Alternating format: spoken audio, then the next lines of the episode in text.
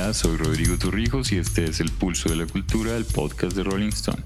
Hoy hablaremos con Benito Cerati. Benito nos va a contar la historia detrás de muchas de las canciones de su disco Unisex que grabó con su banda Zero Kill y va a conversar con nosotros largo y tendido sobre muchas cosas, sobre sus ideas, sobre el legado de su padre y sobre la música que ama y que hace y que está perfectamente plasmada en este nuevo disco. Primero que todo te saludo, eh, Benito, bienvenido a El Pulso de la Cultura, el podcast de Rolling Stone que presenta Marshall. Eh, un gusto tenerte con nosotros y poder escuchar de tu historia, poder saber de las historias que hay detrás de tu música y de todos los otros temas que están en el mundo en el que estas canciones surgieron y del cual queremos hablar hoy. Gracias a vos, Rodrigo, por invitarme. Muchas gracias. No, súper encantado por tenerte acá. Entonces, eh, vamos de una al a, la pepa, como le dicen acá. Listo. Entonces te cuento, nuestro país está envuelto en una ola de episodios de odio que, bueno, son sintomáticos de una historia muy complicada de eh, tratamiento hacia las mujeres. Hace pocos días nos estremecía el caso de una niña indígena abusada por ocho soldados y hay, y hay dolorosas acusaciones contra personas del mundo de la música y del cine, eh, eh, a los que se les acusa de, de, abuso y acoso sexual. Uno como que siente que se agotan los elementos para comunicarse con, con sus iguales, con los hombres, con las mujeres y decirles que podemos pensar más allá del miedo y hacer algo. Sé que a ti te ha interesado mucho eh, leer y conocer del feminismo que has interpretado las cosas desde una sensibilidad particular. ¿Qué le dirías a esta Latinoamérica machista en la que eh, nos toca vivir? En Argentina se vio una ola muy grande de feminismo este, en estos últimos años. Em, y es toda una respuesta a, siglos y siglos de, una relegación a un estatus de, como si fueran objetos, ¿viste? Este, y, eso, eso ha llevado a, que, por ejemplo, en la, cultura LGBT también tengamos ese mismo trato, ¿no? Este, eh, yo veo, he estado con muchas personas muy comprensivas y también con muchas personas que, que tratan de justificar eh, mucho el, por qué las cosas son así, ¿no? Y, retorcer las cuestiones para, para sentirse cómodos en, que ¿Viste? Hay, mucho de eh, si no me toca a mí, no existe, ¿viste? Si, si, no, si no me perjudica a mí, no me interesa, no voy a hacer un esfuerzo. Y, y eso pasa mucho y en realidad tampoco es, es culpa de esas personas individualmente, es una cuestión, me parece, social y cultural que está muy arraigada y hay una cuestión de, de negarse a ver las cosas de una forma distinta porque no, no es cómodo, ¿no? Este, eh, es, es, complicado. Yo la verdad que escucho estas cosas y a mí me, apena mucho. Yo ayer fue el Día del Orgullo, por ejemplo, y, ¿viste? y uno postea algo y de repente aparecen 3, 4 simios que te dicen cosas que no puedes creer, digamos, ¿viste? Como... Este, bueno, pero a nosotros los heterosexuales también nos matan porque nos roban y nos matan. Sí, que tiene que ver. ¿Viste? Como, es increíble que tengas que estar aclarando algo tan básico, tan ridículo, pero bueno, eh, eh, es un poco de miedo, es un poco de ignorancia, es un poco de, no querer salir de, lo que toda la vida estuvo uno. Entonces, en cierto punto hay, como una línea floja entre, entre luchar y militar estas cosas y a la vez no, mm, no sentir que, que, la sociedad está en contra de uno, sino que es como algo que se fue dando. ¿no? Es, es complicado de centrarse en ese sentido porque matan gente que es afín, te podrían matar a vos, digamos, o te podrían... Este, discriminar a vos y de hecho me pasa, me ha pasado. tengo muchos eventos, de, ¿viste? Y de repente contás eso y decís, bueno, pero te responden a veces como, bueno, pero fue un caso particular y no sirve echarle la culpa a la sociedad por eso que te pasó, porque un boludo. No, no, me pasa a mí, me pasó muchas veces y le pasa a todo el mundo, a todos los que estamos. Entonces, nada, eh, también eh, yo como como, qué sé yo, disidencia sexual, si querés, pude empatizar mucho con el feminismo porque hay muchas muchas cosas que, son, que son comunes y tienen la misma raíz. Y yo creo que inclusive el feminismo precede a toda esta cuestión de, de, diversidad sexuales, de, clase, etcétera. Este, me parece que hay como una cuestión que, que, eso viene primero, ¿no? Eh, por algo decimos a veces que la prostitución es el, es el trabajo más viejo del mundo, ¿no? Este, empezó por ahí, digamos, una, una cuestión. Entonces me parece que, nada, te, estoy dando como una visión antropológica de las cosas, pero este, me, parece que también es. Eres antropólogo. no terminé la carrera, pero bueno, algunas cosas capté. Em, y, y bueno, nada, pienso en eso, ¿no? Como como también es importante tener en cuenta el contexto, no solo lo que le hacen a uno, o, ¿no? como también ser firmes, porque no, queremos, no, no, no, necesitamos más de ciertas cosas para seguir viviendo, que, que ciertas cosas que atentan contra nuestra supervivencia a esta altura y que tienen que cambiar. Este, mucho, mucho o casi todo de, esto tiene que ver con, con, la cultura machista en la que estamos unidos. Yo creo que acá es muy grave, en México es bastante eh, eh, tremendo también, eh, en Colombia también. Eh, me parece que, tiene como toda una cuestión muy complicada en, ese sentido y Latinoamérica en general. Entonces hay, como una fina línea de, no, no quedarse callado ante las injusticias y también entender por qué pasan estas cosas, ir a la raíz y tratar de desanudarlo, ¿no? Es un lugar más este, pragmático, me parece.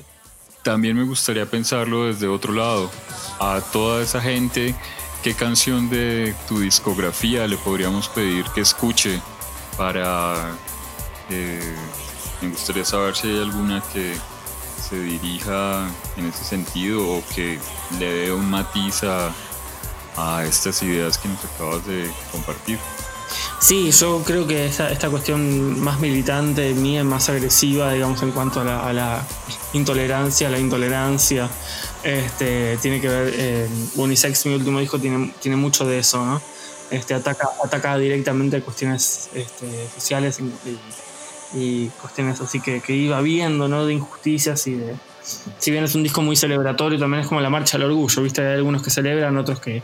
Otros que que, luchan y otros que hacen las dos cosas y está bien. El, disco es un poco eso, no es una celebración y una, y una, y una constancia de todo lo que falta, digamos, de todo lo que, lo que uno denuncia y ve.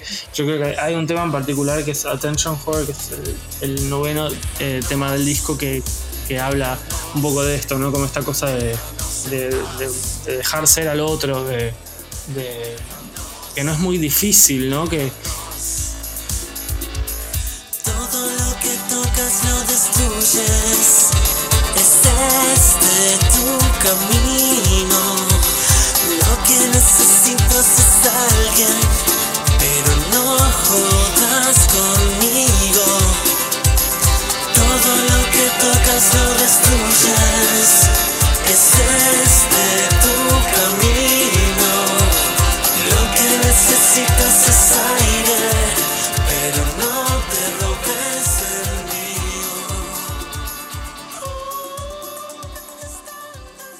Necesitas a alguien, pero no jodas conmigo, que es una Exactamente. declaración muy poderosa.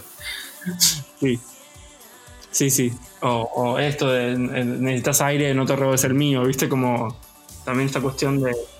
Bueno, nada, es que, es que es muy difícil ponerse en los zapatos del otro, como te decía en ese momento, pero, pero uno que vive las cosas es tan fácil, ¿no? Como eh, pareciera que es tan fácil que, que poder hacer entender al otro y sin embargo cuesta un montón. Es una cosa muy loca esa en cuanto a la psicología social de la gente, pero, pero me parece que, vale la pena intentarlo y que se están logrando muchos cambios por gente que está poniendo, que ha puesto durante mucho tiempo el cuerpo, se ha sacrificado solo para, para ser reivindicado en la historia más adelante, inclusive ni siquiera en vida, y me parece que esa gente se merece nuestro respeto y se merece que nosotros sigamos eh, luchando por lo, por lo que nos merecemos, digamos.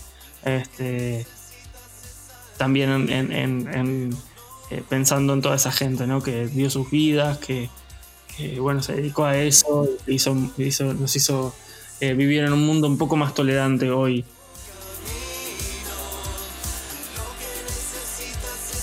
Claro. Y mira que justamente hacia allá iba mi siguiente pregunta. Y es que le dirías a la otra parte, al mundo que vive dentro de ese mundo, en el que hay personas con una sensibilidad y conciencia, más desarrolladas, tratando de evolucionar las cosas. A ellos, ¿qué canción les dedicarías? ¿Una canción tuya o de alguien más? Yo creo que, yo creo que por ahí eh, Siglos es una linda canción sobre, sobre la cuestión de- del amor así más incondicional, digamos, esta cuestión de... Porque en el fondo uno puede complejizar la situación y puede hacer un, análisis muy complejo de todo lo que pasa, pero en el fondo también hay una cuestión muy simple, ¿no? Esta cuestión de, de ser amado, digamos, yo creo que uno cuando tiene eso, eso cubierto eh, permite que las cabezas sean más amplias, ¿no?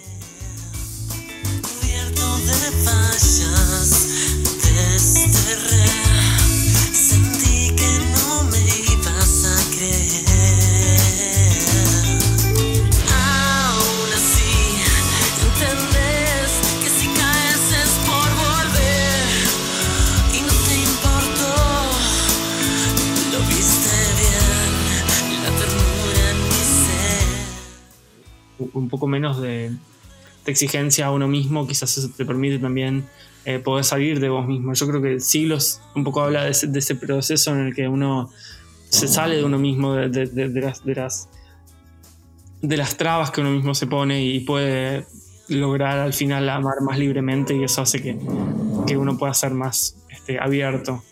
Eh, y bueno, tiene como toda la trama, ¿no? De, empezar todo acomplejado y- y esa voz al final que te dice, amate, un toque. Dice como, este, nada, eso. Me parece que, que- eso es como el primer paso. Digamos, yo muchas veces he pensado que la única forma de, militar correctamente algo es, tratando de desindividualizarlo de uno mismo. Este, porque a veces muchas personas, incluso me incluyo, eh, nos hemos radicalizado eh, simplemente pensando en nuestro sufrimiento, en el, en el propio, ¿viste? Este, y esa no es generalmente una buena manera de, sumarte a una causa social, digamos, desde la individualidad de, tu dolor, digamos. Este, tampoco es para negar el dolor propio, sino para entenderlo y darte cuenta que, que gracias a eso podés llegar a una empatía mucho más grande con el resto de la gente y con distintos sectores que, que, la pasan mal, ¿no? No es necesario estar viviendo lo mismo, solo es, solo es suficiente haber pasado por alguna, alguna cuestión dolorosa para poder transferir eso a cómo se podría estar sintiendo el resto. Pero bueno, si- sin tener un poco eso eh, cal- calmo, no, no sé si se puede empatizar realmente.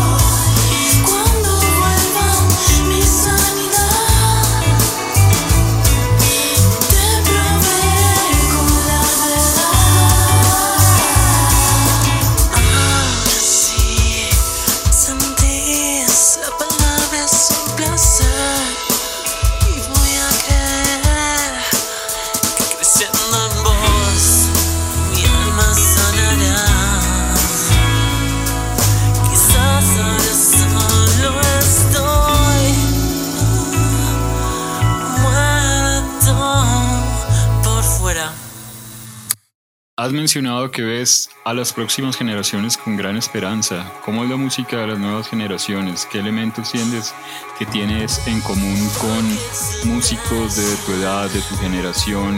¿Con qué te identificas de lo que está pasando ahorita musicalmente?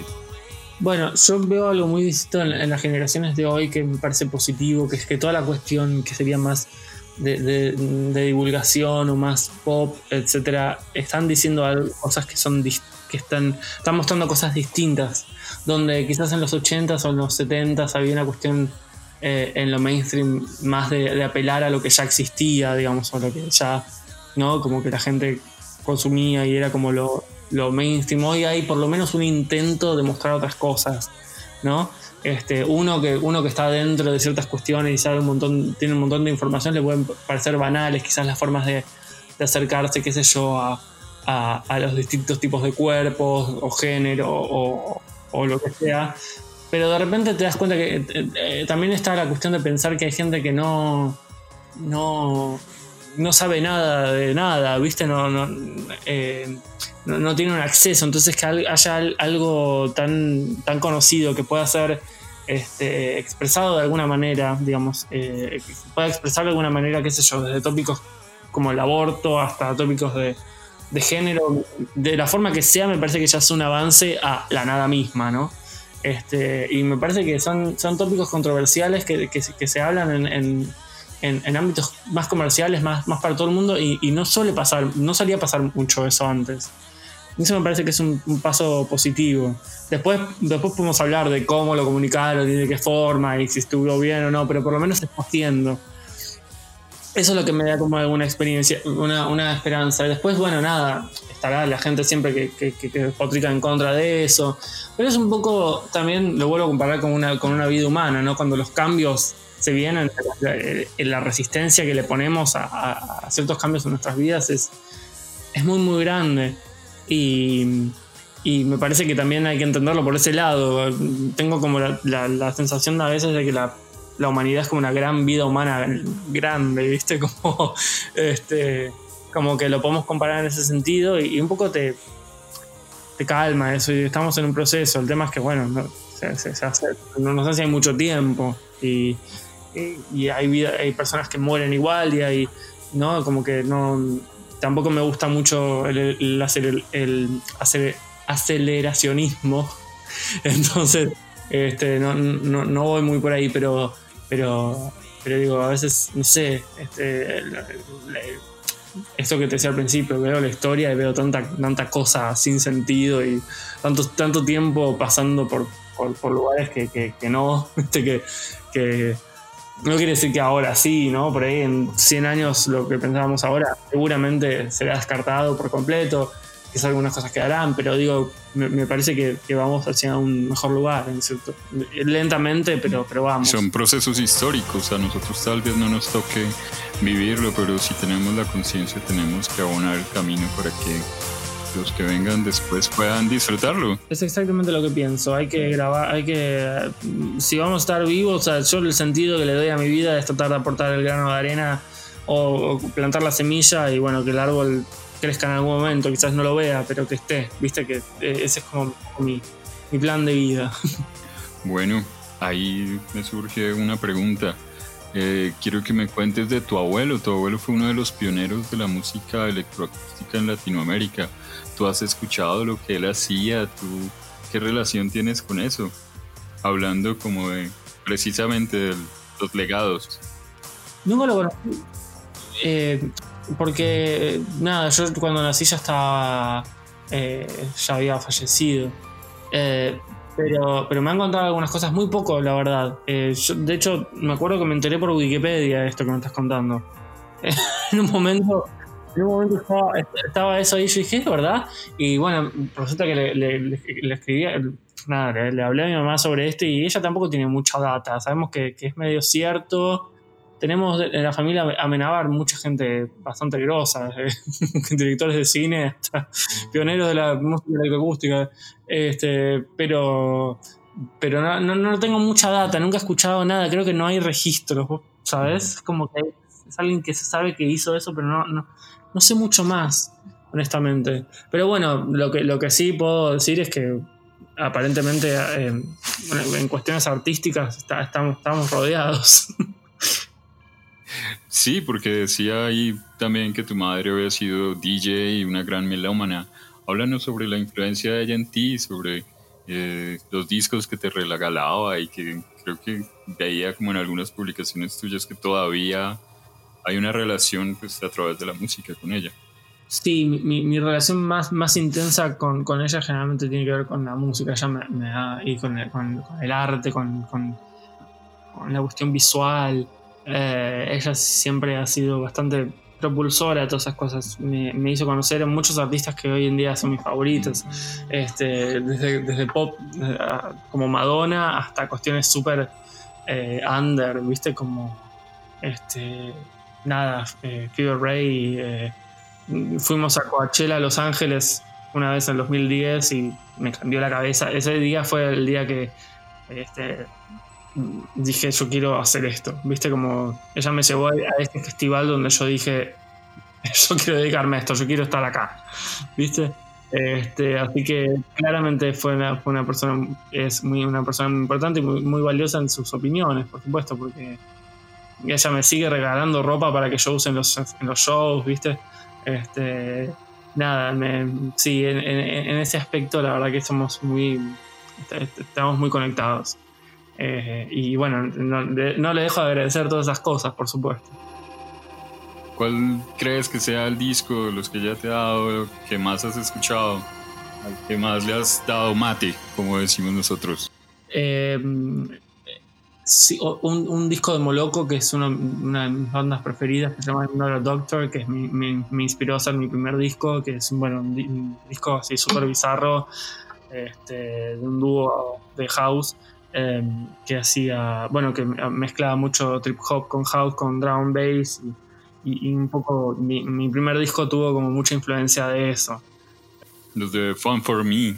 Exactamente, bueno, ese es el sí, bueno, Sing It Back y todos esos, esos, esos temones que tenían. Eh, yo escuchaba mucho eso, me, me- gustaba mucho la forma de, escribir que tenían absurda, este, cómica, los videos graciosos y, nada, un poco mi, experiencia. Y, después ella solista, Royce Murphy, también me encanta. Este, ella también me la volvió a mostrar y también me, fascinó mucho. El video de Attention Horror tiene, tiene unos guiños a unos videos de ella este, esta cuestión de diva de la calle, ¿viste? Eh, y después eh, Fleetwood Mac, ella era muy, muy fan de Fleetwood Mac. Rumors me, me lo hizo conocer ella. Y los Magnetic Fields, que es una. Es un, eh, sobre todo el 69 Love Songs, que para mí es una obra de arte. Eh, ella, lo- ella los tocaba mucho. en la- me acuerdo que se sacó los 69 temas en guitarra y los tocaba en, en- en- en su casa y en su, en su cuarto y yo lo escuchaba.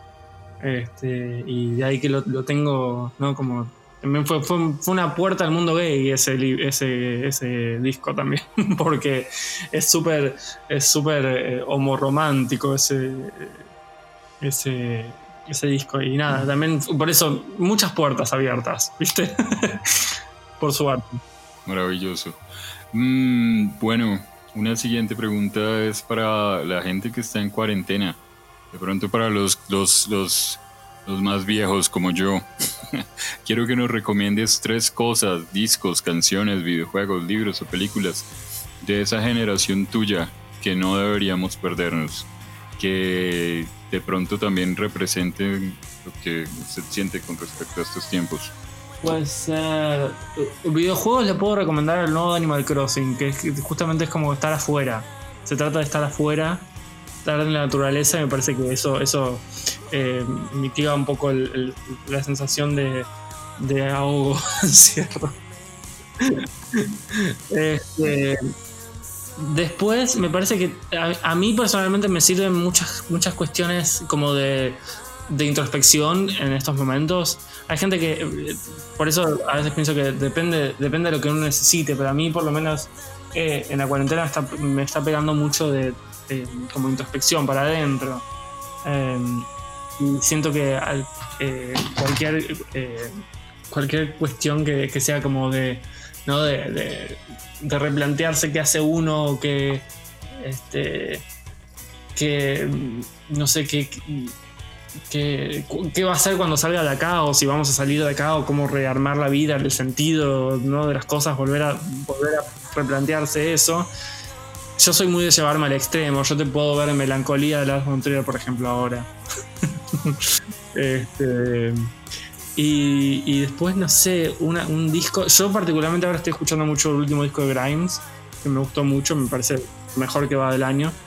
Eh, es también súper este, súper consciente del, del- del- del cambio climático y Misanthropocene y, y es un muy buen disco, muy oscuro. Yo creo que el pop está pasando por un momento muy dark, desde por lo menos hace como cuatro años, en los que están saliendo discos súper super oscuros y están saliendo artistas como Kim Petras, por ejemplo, ¿viste? Como, como, como, como todas las temáticas medio, medio oscuras este, que, que un poco responden a- a- al clima social. Y yo creo que más o menos ando, ando, ando entre esas entre esas cuestiones. Se me ocurren más cosas, tres es muy poco, pero, pero va por ahí. Bueno, ¿y um, qué elementos de, esa, de ese, digamos, de ese pop oscuro que mencionas ahorita hay en Zero Kill? Eh, bueno, yo siempre fui bastante oscurito. Eh, Alien Head, mi segundo disco, es, es bastante gloomy.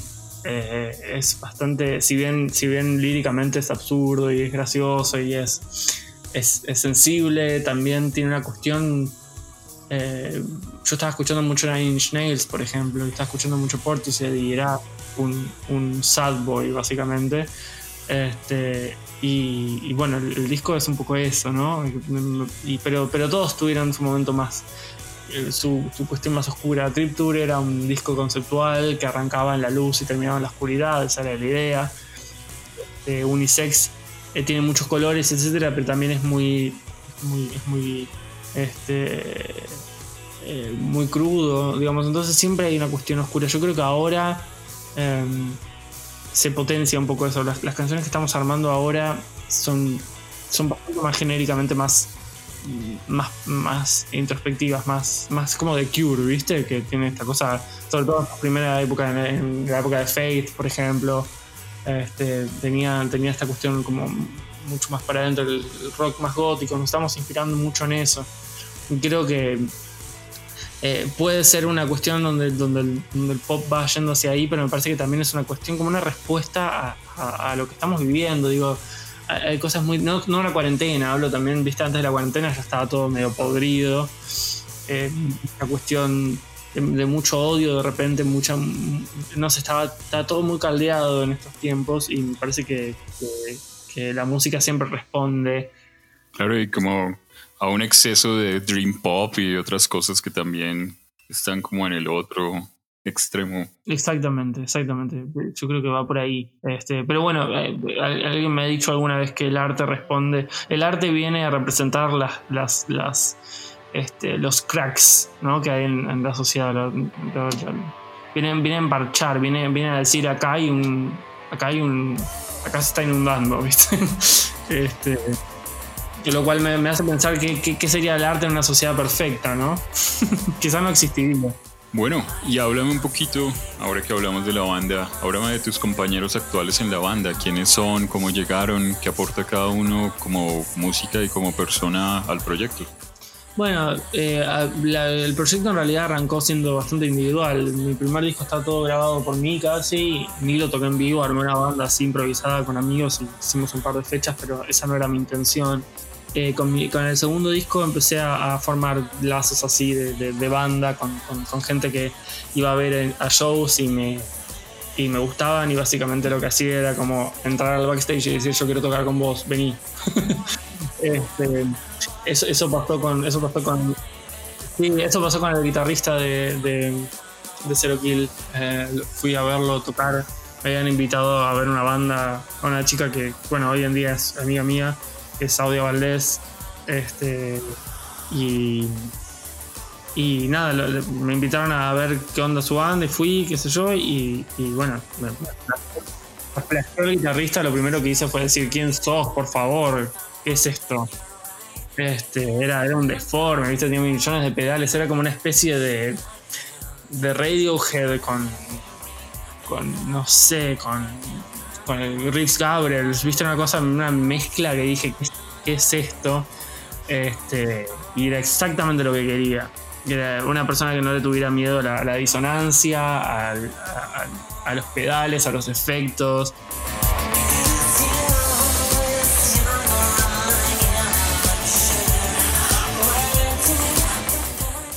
Yo quería un guitarrista que no fuese eh, Satriani, ¿viste? Es como me, me embola eso. Eh, yo, quería, yo quería una mezcla entre, entre eso, Reeves Gabriels y, David Gilmour, ¿viste? Yo quería eso. que con dos notas, de dos notas te, te, te, te arma un mundo, ¿viste? Y bueno, este, él ya está hace cinco años en la banda que es el guitarrista. Este, después, bueno, la, la, eh, la bajista es la más nueva, Clara. Está, está desde que empezamos a girar Unisex. Este, antes de eso ella eh, grababa Lara Pedrosa, que es una, es una cantante de acá que, tenía una banda este, que se llamaba No lo soporto en un momento, que tuvo así como su auge. Eh, después tocó con nosotros, después se fue a vivir a Barcelona, entonces entró Clara, que llevará ya un año. Eh, Pedro, que es el baterista que entró gracias a Alfred, que yo también estaba buscando un baterista. Eh, y Diego, el tecladista, es un muy, muy, muy amigo mío, que también era parte del grupo y bueno, terminó uniéndose a la banda. Así que somos como todo un grupo de amigos, en, en definitiva. Este, y siempre importa más el feeling que realmente si, si hacemos las cosas objetivamente bien o mal, ¿no? Porque también aprendemos mucho de los errores. Ten- Tengo esta, esta frase de Brian Eno que es, eh, los errores son intenciones ocultas, entonces como que siempre tengo alguna una, una especie de hoja este, así como con ideas básicas, pero después de ahí lo que sea. Trato de no, no guiarme por conceptualidades ni, ni, ni- ni- reglas, ¿viste? Es como que yo, de, música en cuanto a- a estudio, a cuestión de conservatorio, me he limitado a aprender solo lo importante, porque yo creo que eh, mucha regla te limita también, ¿no? Como que sabes lo que estás haciendo mal, entonces lo evitas. Trato de, trato de no, no, no ponerme tanto. He, he- he aprendido de teoría, etcétera, para poder comu- comunicarme mejor con mis compañeros, por ejemplo. Pero, pero trato de no, no encuadrarme mucho, porque en el arte, viste eso, no es que, no es, que es medicina que estás operando, si operas mal a alguien morís. Entonces, ¿no? Como, este, es, es- es una cosa mucho más este, también intuitiva, yo soy como muy... Y se sienten las canciones que tienen a veces giros eh, sorpresivos o alteran la estructura, no son para nada, no sé, como camisas de fuerza. no, no. lo que- No limitamos a estructuras tampoco, viste, es como que a veces son canciones que, que, que evolucionan medio como rock progresivo, viste, que no se vuelven a repetir las partes, eh, las estructuras son distintas, a veces la, la voz aparece y se va, no está al frente, yo tomo mucha refe vocal del shoegaze. Yo a- acá recibo mucho, eh, pero no pones la voz al frente, y bueno, justamente a veces es, es- es el punto, digamos, ¿no? Como que no, un poco le lucho a la, a la- a la idea de que la voz tiene que ser como el instrumento que está adelante, lo que más se escucha, lo que, viste, si no entendiste lo que dije, bueno, no sé, está la letra en internet. Y también es como de esa misma concepción de la historia y de la vida, ¿no? Como salir un poquito del individualismo y ser más colectivo. Me gustaría saber un poquito también si tú piensas, si tú como músico piensas en formato de LP, de disco, de varias canciones que transitan por unas sensaciones y a veces una idea central, o te sientes mejor comunicándote a través de singles. Mira, yo no, no soy muy de esta costa moderna de sacar singles eh, así como eh, sin decir mucho. Es es- me, me da la sensación que es como ir a sentarte al cine y ver una película que dure cuatro minutos. Como que, viste, como que- ¿qué tanto puedes comunicar con eso? Eh, a veces puedes comunicar cosas brillantes en cuatro minutos. Hay cortos de cuatro minutos que son brillantes. Este, yo, yo me siento más cómodo en un lugar conceptual. Me gusta, me gusta evolucionar, me gusta crear mundos, personajes, ideas. Este, es un viaje. Eh, eh, me resulta muy corto. A veces puedes comunicar alguna idea puntual con singles y, de hecho lo pienso a veces. También pienso en sacar, en, en pensar en varios singles que tengan una misma temática y que estén todos medio pegaditos, ¿no? Como para que sea como una especie de disco este, suelto, ¿no? No, no hecho disco, sino como temas, una colección que de, de un periodo de tiempo. Este, eso también lo, puedo considerar, pero no, no, no soy mucho de, hacer un tema y poner todo ahí, y- porque yo soy muy barroco en las cosas que hago. No, no soy para nada minimalista. A mí me gusta meter, meter y meter y meter, este, lo cual va un poco en contra de, lo que está de moda hoy en día, ¿no? El minimalismo musical. Este, Es que en un punto es más fácil que todo suene bien porque son dos, tres instrumentos en todas las canciones. O sea que no yo estoy llenando de capas y de capas y capas. Es mucho más complicado. Este, pero bueno, es el desafío que elijo porque, porque es lo que me gusta.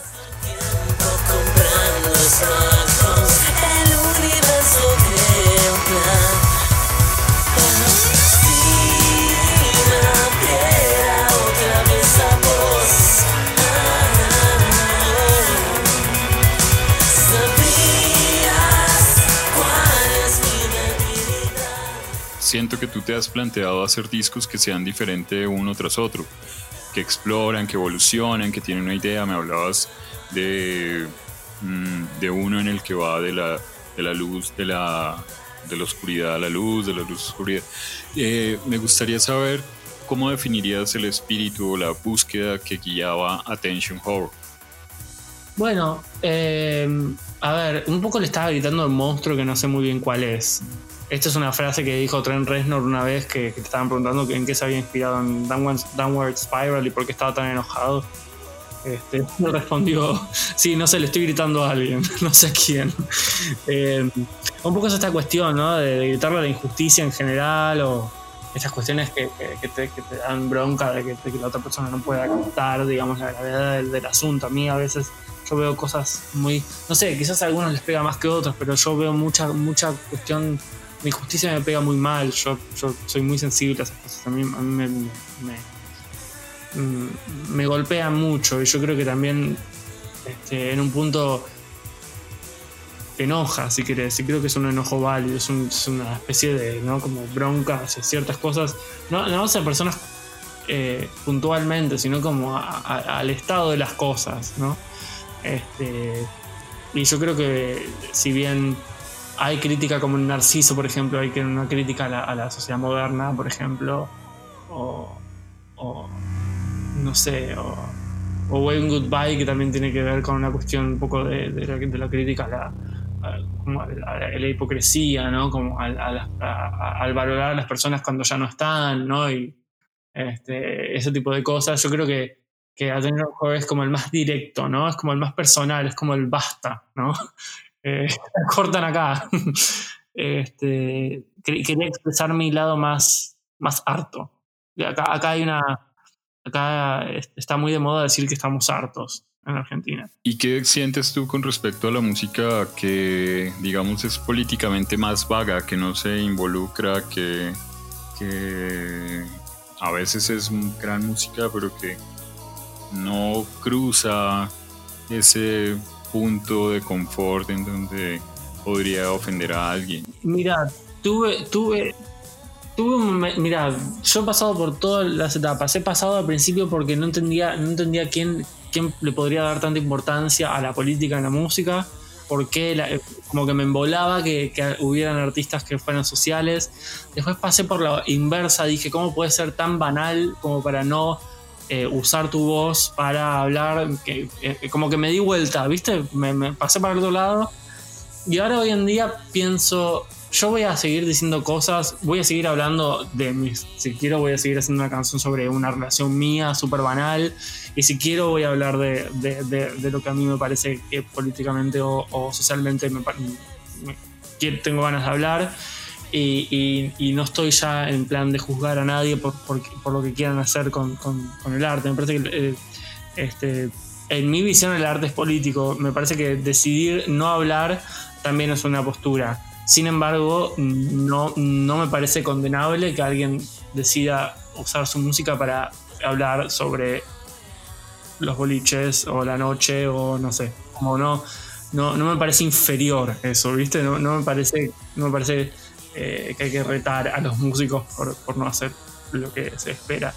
Este, y en esta postura es que me siento realmente cómodo, ¿no? Como que antes, cuando eh, lo primero era ignorancia y prejuicio y lo segundo era una radicalización extrema sin tener en cuenta al otro y por qué deciden no hablar, ¿viste? También a veces uno decide no decir cosas por, por cuidarse también, porque hay ciertas cosas, hay ciertas personas que no, no aguantan la exposición y, y- y que te tengan que te, estén maltratando. Digo, yo un poco empecé a decir cosas y después me di cuenta que, que me metí en la boca del lobo y, no te digo que me arrepiento, pero digo, a veces pienso, ¿por ¿quién me mandó a hablar así, no? ¿Quién me mandó a boconear?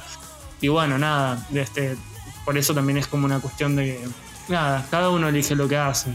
Este, yo hoy en día eh, valoro las dos cosas, ¿viste? A mí me gusta relajarme y disfrutar y bailar y a veces me gusta ponerme y decir y denunciar y decir cosas y lo que pienso, ¿no? Me parece que depende. Tú cantas en inglés y en español con gran facilidad. ¿Has pensado en radicar tu carrera en Europa o Norteamérica? ¿Te imaginas viviendo ese camino lejos del camino que ya has recorrido acá? Lo he pensado, pero también siento que es como una vía fácil. Yo creo que tengo como una la suerte de poder hacerlo si quisiera.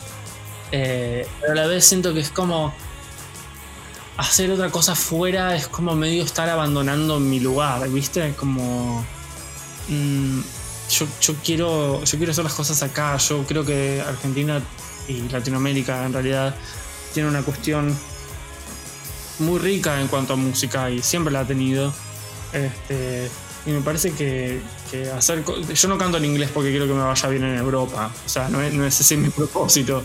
Este, lo, hago, lo hago porque. Porque está a mano, a mano. Yo soy bueno con, con los idiomas, digo, aprendo rápido, me gusta y siento que es una herramienta. Es como saber tocar teclado y guitarra y que tú usas las dos cosas. No, es mucho más que eso. Eh, pero no estoy activamente buscando eh, hacer algo fuera, porque yo creo que eso lo podría hacer y bien, pero a la vez también siento que, que- te vaya bien en el país donde, estás y que es tuyo también es, mucho más, eh, nada, eh, te, te- da como una, una especie de calidez mayor, ¿no? Yo, estoy acá también porque veo mucho la música de mis y, el desafío y lo difícil que es para muchos este para muchos acá y a veces me quedo acá porque quiero quiero apoyar a esa gente no como viste como hacer algo eh, solidario no, no escaparme. Me, da como que, irme y hacer la mía en otro lugar es como un poco dejar acá a mis colegas en banda este y, nada prefiero prefiero estar acá batallando igual que el resto no este, por más que tuviese la, la oportunidad de hacer otra cosa, este, prefiero tomar el camino difícil. Siempre he tomado el camino difícil. A veces me harto, a veces me frustro, a veces no quiero más, a veces me parece muy difícil, pero me es imposible tomar otro camino que el que quiero. ¿no? Leía que habías hecho un viaje que te había cambiado mucho eh, antes de empezar esta nueva etapa de, de- de tu último disco. ¿Qué me puedes contar de, ese, de esa época, de ese viaje? Fue muy lindo porque fue. Mira, yo, yo la verdad que siempre tuve internamente una, una- una pelea muy grande en cuanto a, a lo que puedo hacer o, a- o al, al alcance de, mi- de mis, de mis herramientas, de, de, de- qué valgo para mí mismo, ¿viste? Yo, yo estaba medio como en ese, en, ese, en, ese, en ese lugar, porque acá, ¿viste? Uno, qué sé yo, yo como persona este, que me conocían de antes eh, la gente, digamos, hay como todo un, juicio armado, para bien o para mal, de mí. Eh, las personas inclusive alrededor, a veces también, desde el cariño, no sé qué, como que esperan cosas de vos y, y necesitaba salirme de eso, ¿viste? Necesitaba estar solo frente al mundo, sin nadie que me ayudase, sin nadie que me elogiase o criticase, porque sí. Este, y, y valerme por mí mismo, digamos, en un lugar donde no me conocía nadie, que no me iba a ayudar nadie, este, que yo me iba a manejar. Y me fui de viaje. Y, y esa, no, importa mucho dónde, ¿viste? Porque en realidad el, el recurso iba a ser el mismo, el, el recurrir a vos mismo, digamos. Este, y, a tu, a tus posibilidades y a tu, a, tu, a manera de sobrevivir, digamos, ¿no? Tu manera de hacer contactos y de, llegar al- a, lados este, con, tus propias herramientas, ¿no? No de contactos, no de llamados, no de posicionamientos, ¿no? Y me parece que logré tantas cosas, sinceramente. Logré tanto, me, me sentí tan, tan, tan bien que cuando volví me di cuenta que quería ser esa persona que había sido de viaje acá, ¿no? Este, y, y, y esa fue la, digamos, la piedra fundamental en la que Uni- Unisex se, se, se- se creó, digamos, ¿no? Es- esa cuestión de me descubrí allá y ahora me quiero descubrir acá, ¿no? ¿Y tú sientes que has encontrado de- tu voz? Sí, nunca es eh, para arriba la cuesta. A veces, a veces te chocas con que, viste, venís como reconfiado, como que te están saliendo las cosas re bien y de repente hay una pared y, y te desplomaste, viste, como que eh, no- eh, estar bien no es siempre estar eufórico, ¿no? Creo que estar bien es estar bien, estar arriba y estar abajo y poder este, discernir. eh, perderse, volverse a encontrar. Yo- me parece que es una, es una lucha constante. Pero fue la primera vez que me encontré. Eso fue lo, lo, lo- lo distinto. Después me he perdido y me he encontrado después de mucho tiempo en estos últimos años. Pero esa fue la primera vez que dije, wow, todo lo que puedo hacer, ¿no? Qué increíble. A mí me gustaría un poquito que, no sé, hiciéramos un paralelo entre una época en tu vida en la que manejabas un foro de videojuegos y hacías como cosas muy encerrado en ti, tratando de aprender a hacer AutoCAD, creo, eh, un montón de cosas que hacías. Y también hubo otra época en la que mm, para tu carrera musical acudías, digamos, un poco a un personaje que interpretabas y a esos personajes. En este momento sigues que si- sigue siendo importante eh, como acoger a uno de esos personajes o sientes que ya salir al escenario es algo más natural siendo tú. Mm, Es interesante porque en un punto siento que todo lo que he maximizado, todos los personajes que he creado han sido como exageraciones de parte de mí mismo, ¿no? Y, mirando en retrospectiva siento que fue como una especie de, crear personajes así como te decía, exagerados como para entender partes de mí mismo, ¿no? Como para, para este, inclusive, no sé, yo me acuerdo que era fanático de Bowie y, ¿no? Y, y todo lo que todo lo que era imagen y visual y música de él, que era también toda esta cosa súper que no le tenía miedo a nada, que probó todos los géneros, viste, como que cada disco es un disco distinto, este camaleonismo, que un poco mi viejo hacía lo mismo también, ¿no? Como a partir de una época empezó como a hacer ta, ta, viste, año tras año, una cosa tras otra, y yo creo que, que, me fascina mucho eh, cuando los artistas logran eh, cambiar el rumbo eh, e intentar cosas distintas y, y yo creo que hay algo de eso que me identifica porque yo soy un poco eso, digamos, y Zero Kill tiene un poco esa idea. Y yo creo que, la, la cuestión por la cual eh, me fanatizaba con ciertas cosas o, o- trataba de armar personajes que tenían que ver con cierta cosa era simplemente porque me estaba buscando, estaba buscando partes de mí mismo. A veces me siento como un puzzle eh, desordenado y como, bueno, desde algún lugar agarrando las piezas y volverlas a juntar, ¿viste? Este, hasta armar el, el- el- personaje completo. Un poco así siento que es mi vida, ¿no? Como este, hay lugares que me llaman y voy y me meto de lleno y, y, y- y- y- y nada, y, este, después, después salgo de ahí, salgo de esa radicalización de ese personaje y, tomo lo que me sirve, lo que me representa y sigo para adelante, ¿no? Este, con, con- con los artistas que, que me- que- con los que me he sentido este, representado pasaba lo mismo. No era que estaba fascinado con esos personajes, sino que algo de esos personajes tenía que ver con mi esencia. Por lo menos así lo veo yo. Claro.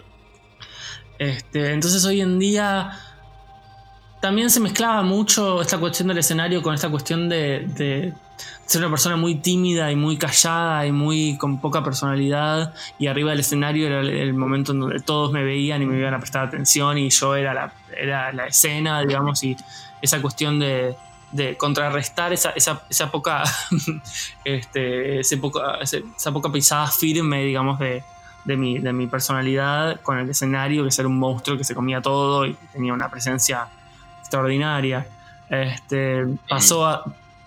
eh, hubo un momento, sobre todo a fines de, de- de las presentaciones de Alien Head, que empecé a, a desarrollar mi personalidad bajo el escenario, digamos, a em- empezar a estar más firme conmigo mismo y más, eh, más completo, digamos, empecé a tener como grupos de amigos sólidos, empecé a tener mis primeras relaciones románticas y, ¿no? y todas esas cosas que me hicieron como, como encontrar un lugar y, y ser menos tímido y más empezar a hablar más, empezar a decir más, empezar a jugármela más. Eh, y con eso vino también una especie de deseo de dejar de estar arriba del escenario por una Este, ¿No? Como ya subí al escenario y, me di cuenta que abajo me había transformado en el monstruo que había sido arriba del escenario antes y arriba del escenario era una piltrafa, o sea, no me podía mover. Estaba tímido, te- tenso, tieso. Como si ese lugar ya, no, ya no fuese mío. Es, es interesante el proceso ese. Este, y por un momento me pensé que quería ser un músico que no tocara en vivo, porque me había dado cuenta que me había inhibido arriba del escenario. Eh, mientras que abajo me estaba yendo bárbaro. Entonces era como una cuestión de que dije, bueno, no sé, dejo. Pero lo que me hizo volver, eh, y con un concepto y todo, fue también esta cuestión de insertarme en el mundo y, y socialmente, ¿no? Y, y darme cuenta que hay muchas cosas que hay que decir, eh, o, o- o sentía que tenía mucho que decir. Y mi vuelta a los escenarios, digamos, si querés, fue, fue, por esas, fue por esa idea, porque sentía que tenía que mostrar mi cara, no porque miren qué lindo que salgo en esta foto, sino porque la imagen también es una, es una respuesta, es una, es una respuesta política, ¿no? Como toda esta cuestión más Mm. andrógina y más este, toda, esta, toda esta visión que yo tenía y toda esta este, formar parte de algo que, que- que era discriminado, etcétera, eh, sentía que yo tenía una voz para decir algo y eso me hizo volver, digamos. Eh, ya, ya no es una cuestión de necesidad propia y de necesidad de que me miren y que me alaben y que me digan qué bueno que está, sino como una cuestión de más, más de, de- de que tengo una, me dieron un micrófono, bueno, vamos a usarlo, ¿viste? Entonces me gustaría saber sobre la parte visual de Zero Kill. Eh, dime cuáles son los tres videoclips favoritos que ustedes han hecho y cuéntame una cosita sobre cada uno. Videos. El video, un video que me gusta mucho es el de DC, de, de mi primer disco. Me, gusta mucho la oscuridad en ese, en ese, en ese video. Eh, yo estaba muy fanatizado en esa época con, con, con Ava Adore de los Smashing Pumpkins, toda esta cuestión gótica, este, dark de- de- del disco Adore. Esta cosa en blanco y negro, esta cuestión como, como vampiresca este, que tenía todo esta, el disco, con la cuestión oscura, melancólica, un poco quería, quería como ir, ir hacia ahí, ¿no? Este, y, y mezclado con Game of Thrones también. Este, tiene como, tiene como esas, esas, esas dos cuestiones. Y después, bueno, como unas partes más bailadas, medio más, más inspiradas en el pop y videos tipo Britney Spears. Una mezcla rarísima. Ese disco es, es, es, es, muy extraño en cuanto a visual y en cuanto a, a, a- música. Yo quería hacer miles de conceptos y creo que no terminé de desarrollar muy bien ninguno. Este, pero bueno, es una mezcla extraña. Hay mucha gente que lo valora un montón, lo cual me pone muy contento. Yo, yo, a mí me costó entenderlo. lo hice y me costó entenderlo. Pero, pero, pero DC creo que es un, que es un video que, que me gusta mucho. Está, está, está divertido. Me- lo miro y me da también ternura, ¿no? Era un niño. Este, Pero bueno, tenía, tenía muchas ideas muy interesantes en la cabeza que, que- que voy lentamente plasmando de la forma que creo que está mejor. Después, otro video que me gustó, eh, me gusta mucho es Siglos, el que estoy con Lara y todos estos personajes y este, eh, bizarros, ¿no?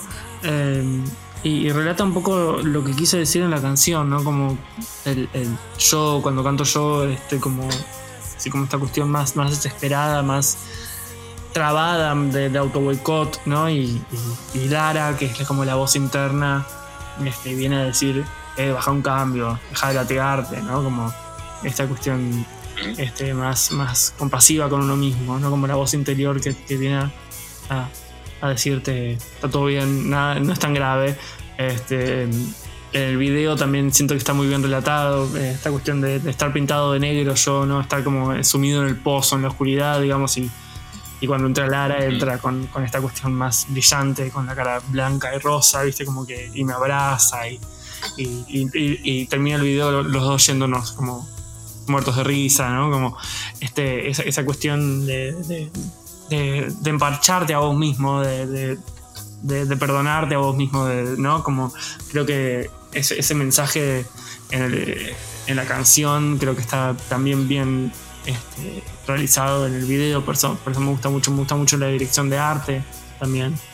Eh, estaba muy inspirado en, en, en- artistas, sí, drags, digamos, que, eran, que tenían que ver más con, el, con la movida Club Kid. Eh, segui- seguía en Instagram a un, a un este, drag que se llamaba Ryan Berkey que me encantaba. eh, y había una, justo de casualidad encontré una maquilladora que hacía cosas muy parecidas. eh, y bueno, y se copó a hacer Tefi Giraldo, que es la que hizo todos los maquillajes del disco y de, de ¿cómo se llama? De, ese video. Y bueno, nada, este, para mí quedó, es una de las cosas más, más, más concretas que he hecho y que más, más me han gustado como han salido unisex en general. Creo que todo eh, un disco en el que todo lo que pensé se plasmó y para mí eso fue tan maravilloso. Digo, no, no quedó nada en el tintero por primera vez en mi vida y realmente siento que eso también es un avance. Este, y después algún video más que me haya gustado, yo creo que... eh, Bueno, hay muchos, pero yo creo que Have Been me gustó mucho.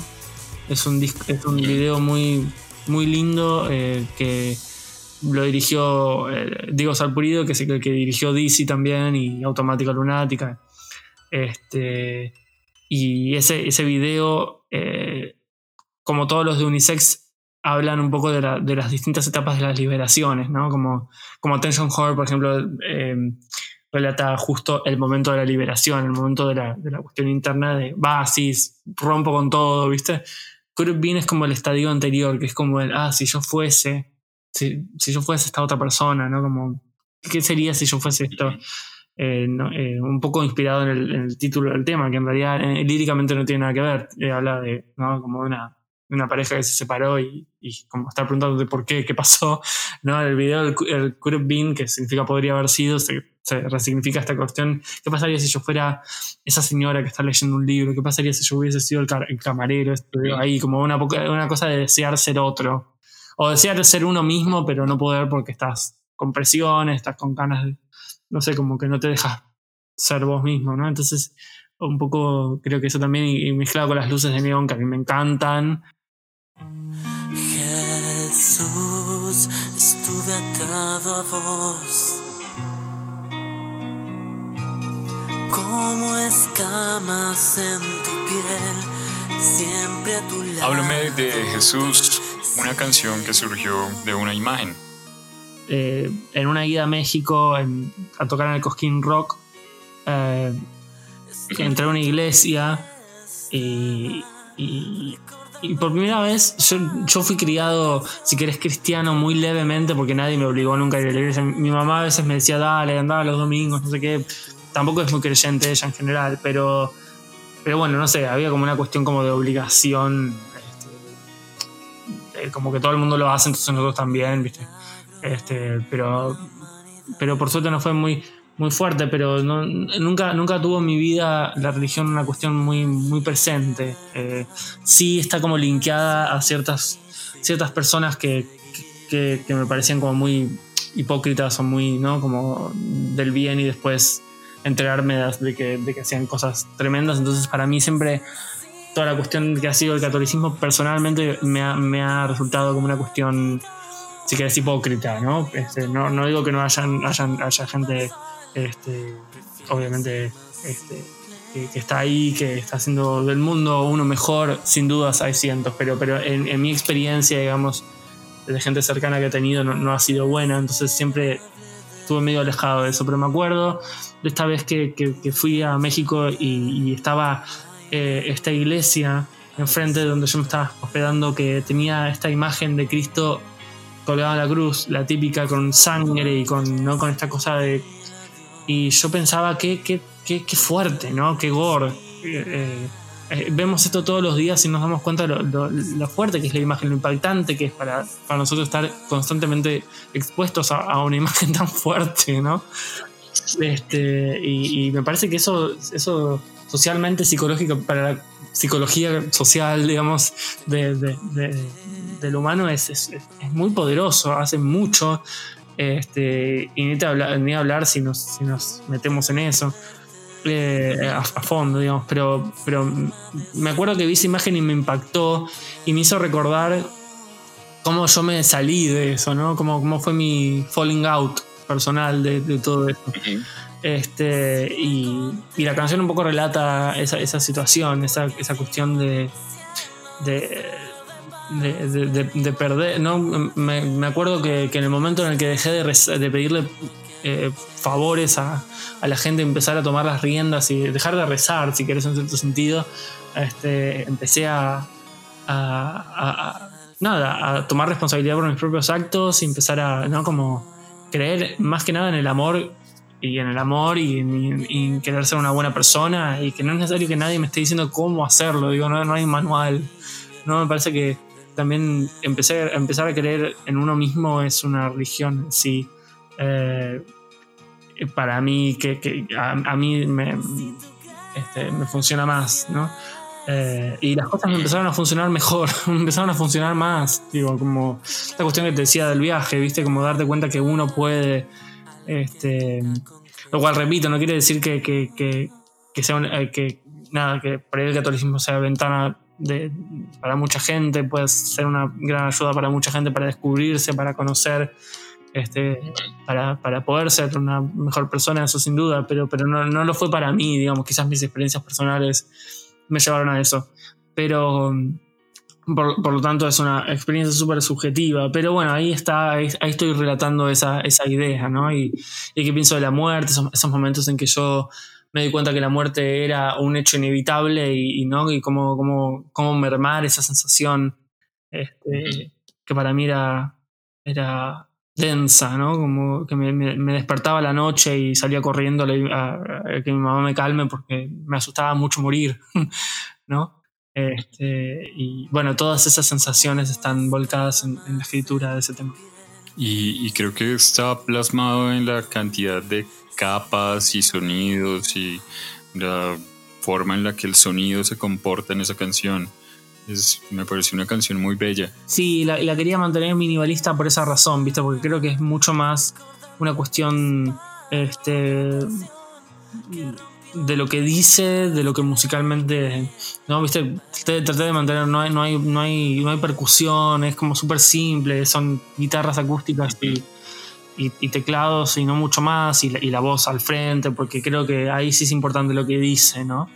Este, es como. Creo que es, creo que es quizás la, la letra de la que más estoy orgulloso también. Hay otra canción que es, pues me pareció muy interesante porque yo siempre ando pegándome con todo y me pego en la cabeza y cuando vi cuidado con la cabeza dije, wow, esta es mi canción. Sí, también es la mía, porque soy muy torpe. Y también, además, encontré después algo muy bello que fue como un equilibrio entre una fuerza rítmica y una solidez y una letra que es muy evocadora. ¿Me puedes hablar más de esta canción? Y como en cierto sentido mi tono de voz, viste, por, por más que lo, lo, lo distorsione o lo grite desde la garganta, tiene como natu- naturalmente una cuestión medio etérea. Eh, entonces, como que por más rock que le pongo la canción, va a seguir siendo, mi, voz va a seguir sobrevolando como medio planeadora. Que, eh, pareciera por la música que estoy enojado, pero en realidad no, digamos, estoy, eh, quizás estoy más eh, reflexionando. En, en ese, en ese caso, en cuanto a la letra, hay una especie de... eh, había recién tenido un ataque de epilepsia, me habían diagnosticado epilepsia en ese momento. Y yo venía de Londres con el, y estaba con toda la cuestión de que había visto Mind the Gap, Mind the Gap, Mind the Gap, ¿viste? Como esta saturación del subte en, Londres. este, y, hice la mezcla entre que me había agarrado la, el ataque de epilepsia eh, justo antes de, presentar eh, el disco eh, y esta cuestión de mind, de gap mind, que es la mente, la cabeza, había hecho como un link ahí y, mind the gap que significa cuidado con el significa cuidado con el con, con el espacio entre la entre donde estás y el tren, ¿no? Mind the gap.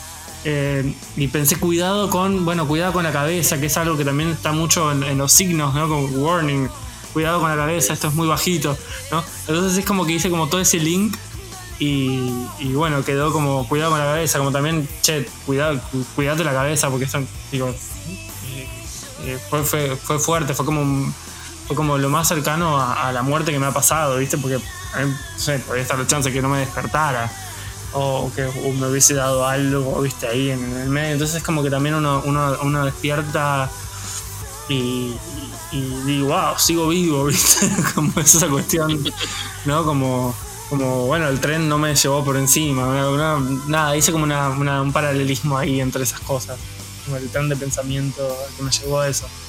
Y, y bueno, es también eh, eso, como despertarte y darte cuenta por qué no sos más cuidadoso con vos mismo, ¿viste? ¿Por qué no te cuidás más? ¿Por qué, por qué te llevas siempre al extremo? Sos una persona que no sé parar, ¿viste? Este, y un poco el enojo que hay es conmigo mismo también en, ese- en esa canción. Y en cuanto a, la, intensidad también, un poco es porque yo he recibido, bueno, sobre todo de veteranos, ¿no? Que por ahí esperan, esperan de mí algún tipo de música, ¿no? Que esperan que yo haga, no sé, Canción Animal 2 eh, o cosas así. Este, y que les parece muy pop mi música. Que, que yo, eh, sinceramente, no, no sé muy bien de dónde sale todo eso, porque si hay alguien que deconstruye estructuras, soy yo. Este, pero bueno, vamos a, vamos a poner que, que porque electrónico es pop, ¿no? Para, para- para alguien que no, no- no se mete tanto en la música. Un poco también fue una contestación, ¿no? Quise hacer un tema con todos los clichés rockeros que pueden haber, abriendo el disco, ¿no? es como una especie de take that, ¿no? Como, bueno, querías rock, bueno, acá tenés, ¿no?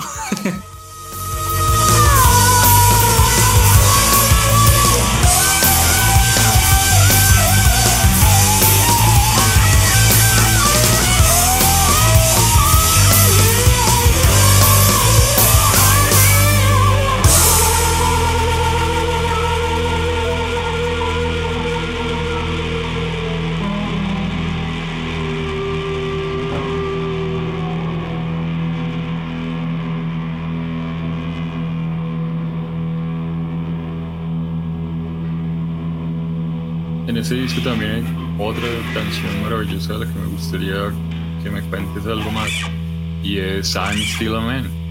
Sí, es sí, a mí me gusta mucho esa canción. Tiene, mira, el disco unisex, eh, inclusive algunos temas de Alien Head como Dog, por ejemplo, este, tienen una cuestión que a mí me gusta mucho, que hay una estructura particular, que es la primera mitad, inclusive Kurt Bean también lo tiene, que, que tienen como la primera mitad, que es la canción, como estrofa, estribillo, estrofa, estribillo, y después un outro súper largo, este, que es algo que, que aprendí mucho de, de Trent Reznor.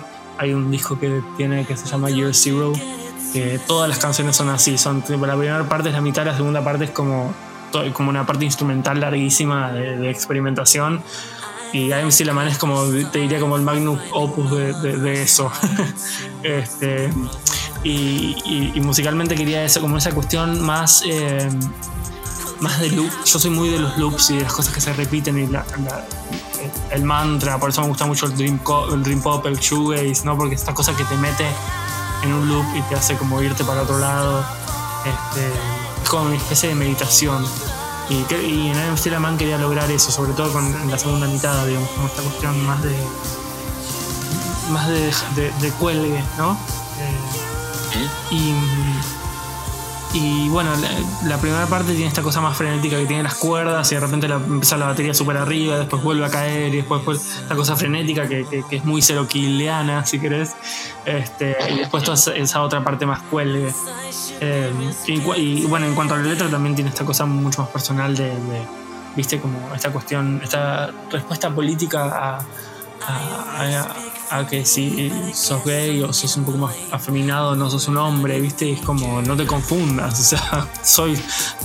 eh, podría no serlo también, podría, podría eh, sentir que no, que no lo soy, digo, pero, pero en mi caso yo siento que lo soy, soy tan hombre como cualquier otra persona que se perciba como hombre y me parece que no tiene que ver con, con, quién estoy, con qué hago, qué me gusta, qué me deja de gustar, ¿no? Y, y es una especie de contestación a eso.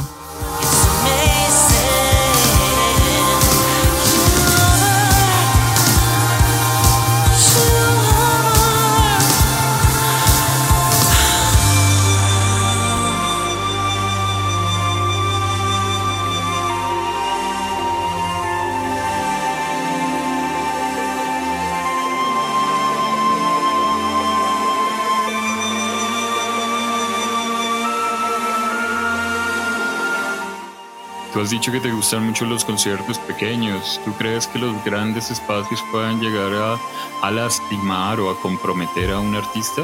Mirá, eh, no sé, depende de la fuerza de voluntad de cada uno. Yo como soy chico, o sea, como soy he estado en este lugar desde que soy muy, muy niño. Tengo una noción bastante grande de lo, de lo, de lo, de- de lo jodido que se pone desde antes de, formar parte de todo esto. Entonces, Y, y tengo entendido que tú no tomas, que tú no tomas trago, tú no consumes licores. clas- casi nada, casi nada. En, en- en ocasiones muy especiales. eh, no porque sienta que está mal o porque es- me crea que es superior no tomar, para nada. De hecho, yo eh, hubo un momento en mi vida que sí lo hacía y, la verdad que me sirvió para desinhibir un montón de cosas, pero en un momento me dejó de funcionar. Digamos, otra vez, una cuestión súper subjetiva y personal.